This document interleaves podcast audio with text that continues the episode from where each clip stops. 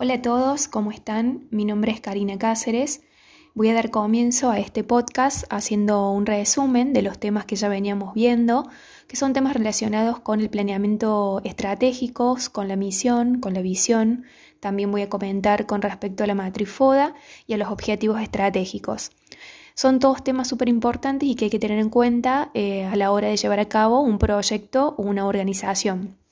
Dando una introducción con respecto a este planeamiento, eh, con respecto al planeamiento, eh, tenemos que decir que es un proceso de toma de decisiones que nos permite alcanzar, eh, el futuro deseado, teniendo en cuenta también la situación actual en la que nos encontremos, los factores internos y externos que pueden influir en este logro de nuestros objetivos.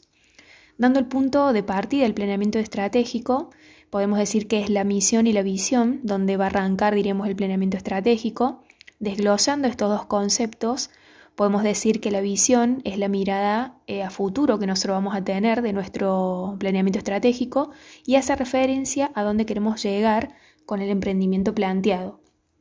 En cambio, la misión es todo este proceso que se debe llevar a cabo para poder ejecutarlo, como por ejemplo eh, a quién nos vamos a dirigir, cómo se va a diferenciar del resto y sobre todo de la competencia, y la forma que vamos a, optar para trabajar y que vamos a llevar a cabo. Haciendo este análisis podemos eh, llevar a cabo el planteamiento estratégico eh, que involucra esta misión y visión a través de un análisis o también llamado una matriz FODA, que es un diagnóstico que va a analizar eh, la situación, digamos, y que va a observar cuáles son nuestras debilidades, cuáles son nuestras fortalezas, cuáles van a ser las posibles amenazas con las que nos vamos a topar, cuáles van a ser las oportunidades que nos van a permitir seguir adelante y bueno, todo esto nos hace estar preparados a estas situaciones. Se trata de, este estudio previo y de tratar de buscar la ventaja competitiva. Bueno, desglosando la sigla FODA, podemos decir de que eh, se divide en, una parte interna y otra parte externa. Dentro de, de estos ítems internos encontramos a las fortalezas y a las debilidades y dentro del de, eh, ítems externo encontramos a, eh, las, a, las, oportunidades y a las amenazas. Bueno, las fortalezas es eh, lo que cada uno se refiere a lo que cada uno, en lo que uno es bueno, diremos, y lo que te hace la diferencia a las demás personas. Es donde vos haces esa, esa diferencia. Se puede dividir también en habilidades que son profesionales y en habilidades personales. Si hablamos de las habilidades profesionales, tiene que ver con el, conocimiento adquirido, con esta experiencia que, se haya tenido y con los estudios eh, planteados. Y si hablamos de las habilidades personales, tiene que ver eh, cuán eh, eficaz somos en la comunicación, en la negociación y el manejo de cambios, en el control de emociones y bueno, en este pensamiento estratégico. Bueno, esto es con respecto a las fortalezas. Luego encontramos a las oportunidades.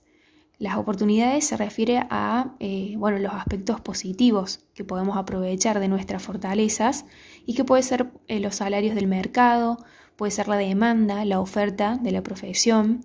El crecimiento del país también tiene eh, mucho, que, mucho que ver y es la influencia, diremos, principal. Después la tendencia del negocio y el avance de la tecnología. Son estos factores que hacen a la oportunidad. Encontramos también las debilidades.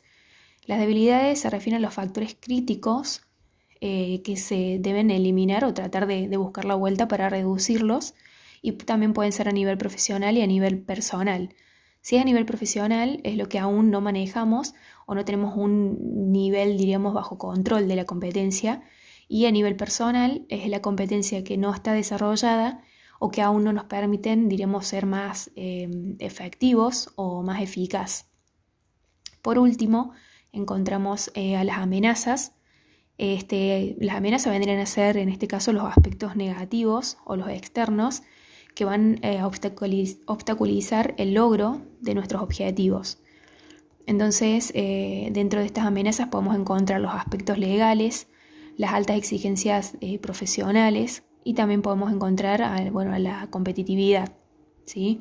Bueno, eso sería un resumen con respecto a la matriz FODA, que este análisis es súper interesante e importante, ya que es la base, diríamos, que nos hacen saber dónde estamos parados y eh, hacia dónde queremos llegar. Así que hay que tener en cuenta este análisis si vamos a llevar a cabo una organización. Y eh, para dar finalización voy a hablar un poco con respecto a los objetivos estratégicos. Estos objetivos estratégicos nos van a permitir bueno, llevar a cabo la misión, que tiene como la particularidad de eh, determinar el público al que nosotros nos queremos dirigir.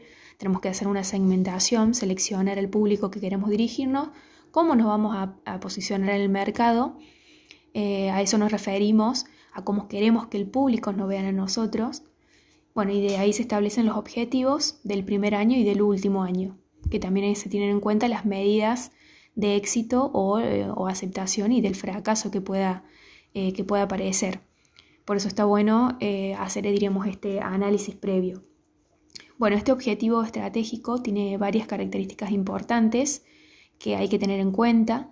Son objetivos que deben ser alcanzables, que deben ser comprensibles, expresados también se pueden expresar en cifras. No tienen que ser abstractos, tienen que ser realmente realistas eh, tienen que ser claros y precisos y eh, bueno, tiene que estar enfocado claramente en la misión y la visión que nosotros vayamos a establecer. Para que estos objetivos se puedan eh, ser eficientes o puedan ser eficaces, tenemos que también tener en cuenta algunas características, sobre todo que sea específico, es decir, que esté destinado al fin que queremos lograr. Pueden ser mensurables, es decir, que pueden ser medidos. Como dije anteriormente, tienen que ser realistas, es decir, que se puedan conseguir. Tienen que ser objetivos que sabemos que vamos a poder alcanzar. Y otra de las características que tiene que ser apropiado, se refiere que sea adecuado al fin eh, al que bueno, va a ser destinado. Eh, y por último, las líneas estratégicas de acción. Bueno, estas líneas estratégicas de acción hacen referencia a dos puntos importantes, que son los objetivos a largo plazo que serían los resultados que se esperan del seguimiento de la estrategia. Y el tiempo de los objetivos y las estrategias, bueno, indicaba de que debe ser coherente y, eh, bueno, tiene que ser alcanzable. Acá estipulaba entre 2 a 5 años. Son objetivos que sabemos que vamos a poder lograr. Bueno, con este último tema eh, doy por finalizado el podcast. Espero que les haya gustado y bueno, espero verlos en un próximo podcast. Saludos a todos, que estén bien.